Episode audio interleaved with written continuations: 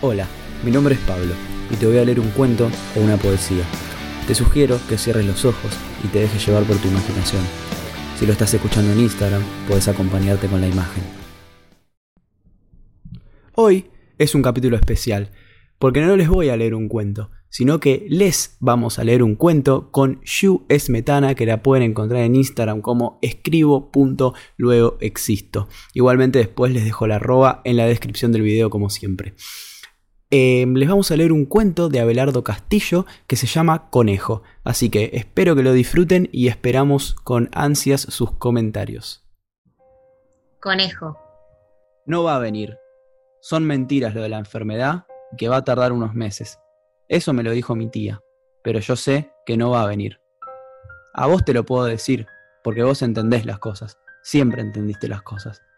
Al principio me parecía que eras como un tren o como los patines, un juguete, digo, y a lo mejor ni siquiera tan bueno como los patines, que un conejo de trapo al final es parecido a las muñecas, que son para las chicas. Pero vos no, vos sos el mejor conejo del mundo, y mucho mejor que los patines, y las muñecas también tienen esos cachetes colorados, redondos, caras de bobas, eso es lo que tienen. A mí no me importa si no está. ¿Qué me importa a mí? Y no me vine a este rincón porque estoy triste. Me vine porque ellos andan atrás de uno. ¿Querés esto?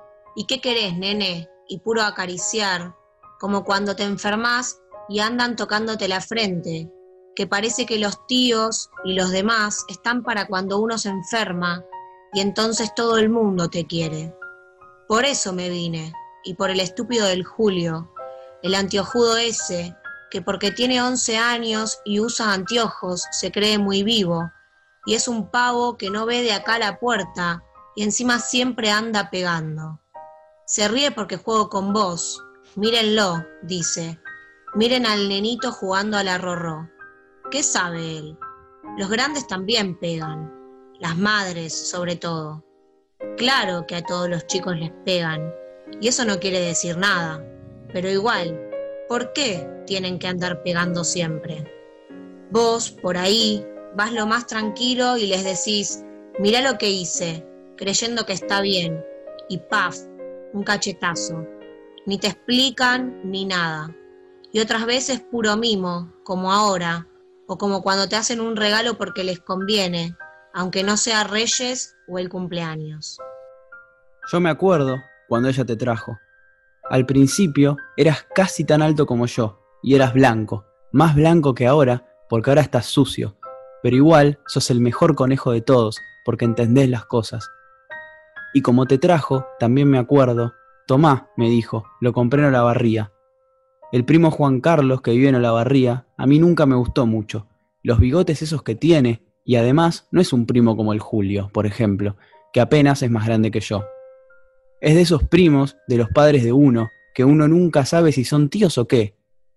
Era una caja grande, y yo pensaba que sería un regalo extraordinario, algo con motor, como el avión del rusito o una cosa así. Pero era liviano, y cuando lo desaté, estabas vos adentro, entre los papeles. A mí no me gustaba un conejo, y ella me dijo por qué me quedaba así, como el bobo que era, y yo le dije, esto no me gusta para nada a mí, mirá la cabeza que tiene. Entonces dijo, desagradecido igual que tu padre. Después, cuando papá vino del trabajo, todavía seguía enojada, y eso que había estado un mes en la barría, lejos de papá, y que papá siempre me dice, escribile a tu madre que la extrañamos mucho y que venga pronto. Pero es él el que más la extraña, me parece. Y esa noche se pelearon, siempre se pelean. Bueno, papá no, él no dice nada, y se viene conmigo a la puerta o a la placita Martín Fierro, que papá me dijo que era un gaucho. A papá tampoco le gustó nunca el primo Juan Carlos. Y yo no te llevo a la placita, pero porque tengo miedo que los chicos se rían. Ellos que saben cómo sos vos. No tienen la culpa, claro, hay que conocerte. Yo, al principio, también me creía que eras un juguete como los caballos de madera o los perros, que no son los mejores juguetes. Pero después no, después me di cuenta que eras como Pinocho, el que contó mamá. Ella contaba cuentos, a la mañana sobre todo, que es cuando nunca está enojada. Y al final vos y yo terminamos amigos, mejor que con los amigos de verdad, los chicos del barrio digo, que si uno no sabe jugar a la pelota enseguida te andan gritando patadura, anda al arco, querés, y las malas palabras, y hasta delante de las chicas te gritan, que es lo peor. Una vez me dijeron, ¿por qué no traes a tu hermanito para que atajen juntos? Y se reían. Por vos me lo dijeron, por los dientes míos que se parecen a los tuyos. Me parece que te trajeron a propósito a vos, los dientes. Ellos vinieron todos, como cuando la pulmonía. Y puro hacer caricias ahora, se piensan que uno es un nenito o un sonso. O a lo mejor saben que sé, igual que con los reyes y todo eso, que todo el mundo pone cara de no saber y es como un juego. Y aunque el Julio no me hubiera dicho nada, era lo mismo. Pero el Julio, la basura esa, ¿para qué tenía que venir a decirme? Era preferible que insultara o anduviera buscando camorra como siempre, y no que viniera a decir esa porquería. Si yo ya me había dado cuenta lo mismo. Papá está así, que parece borracho, y dice hacerme esto a mí, y ellos le piden que se calme, que yo lo estoy mirando. Entonces me vine para hablar con vos que lo entendés a uno, y sos casi mucho mejor que el tren, y ni por un avión como el del rusito te cambiaba. Que si llegan a imaginar que yo te iba a querer tanto, no te traen de regalo, no. Y nadie va a llorar como una nena porque ella está enferma y no puede volver por un tiempo. Y si son mentiras, mejor. Oscarcito tampoco lloraba. Ese día también había venido mucha gente, pero era distinto. En la sala grande había un cajón de muerto para la mamá de Oscarcito. Estaba blanca.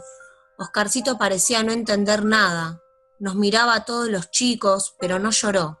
Le decían que la mamá de él estaba en el cielo. Y esto es distinto. Mi mamá no está en el cielo, en Olavarría está. El Julio, la basura esa de porquería, me lo dijo. Pero a lo mejor se fue enferma a algún otro lado y porque no puede ser.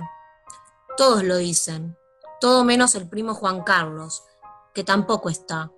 Y mejor si no está, que a mí no me gustó nunca, por más que ella dijera tenés que quererlo mucho. Y una vez que yo fui a Olavarría, no los dejaba que se quedaran solos. Andá a jugar al patio, siempre querían que me fuera a jugar al patio. Ella también. Y después puro regalar conejos, sí. Se creen que uno no se da cuenta, como ahora, que si estuviera enferma no sé para qué lo andan aconsejando papá y él me mira y se queda mirándome y me dice, hijo, hijo. Y a veces me dan ganas de contestarle alguna cosa, pero no me sale nada, porque es como un nudo. Por eso me vine. Y no para llorar tranquilo sin que me vean, me vine porque sí, para hablar con vos que lo entendés a uno. Y sos el mejor conejo de todos, el mejor del mundo con esas orejas largas y dos dientes para afuera, como yo cuando me río. Me parece que no me voy a reír nunca más en la vida yo. Eso es lo que me parece. Y al final, a nadie se le importa un pito de los dientes, porque yo te quiero lo mismo, y te quiero porque sí, porque se me antoja. No porque ella te trajo, y mejor si no va a volver. Ojalá se muera. Y lo que estoy viendo es que esa cabeza que tenés no es nada linda, no. Y si quiero, vamos a ver si no te tiro a la basura, que al final de cuentas nunca me gustaste para nada vos. Y lo que vas a ganar es que te voy a romper todo, los dientes y las orejas, y esos ojos de vidrio colorados como los estúpidos, así, sin que me dé ninguna gana de llorar ni nada. Por más que te arranque el brazo y te escupa todo, y vos te crees que estoy llorando, pero no lloro, aunque te patee por el suelo así, aunque se te salga todo el acerrín por la barriga, y te quede la cabeza colgando. Que para eso tengo el tren y los patines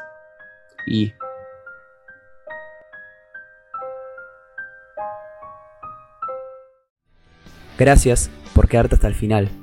Si te gustó, seguime en Instagram o YouTube como Kush Podcaster y en Spotify como Kush.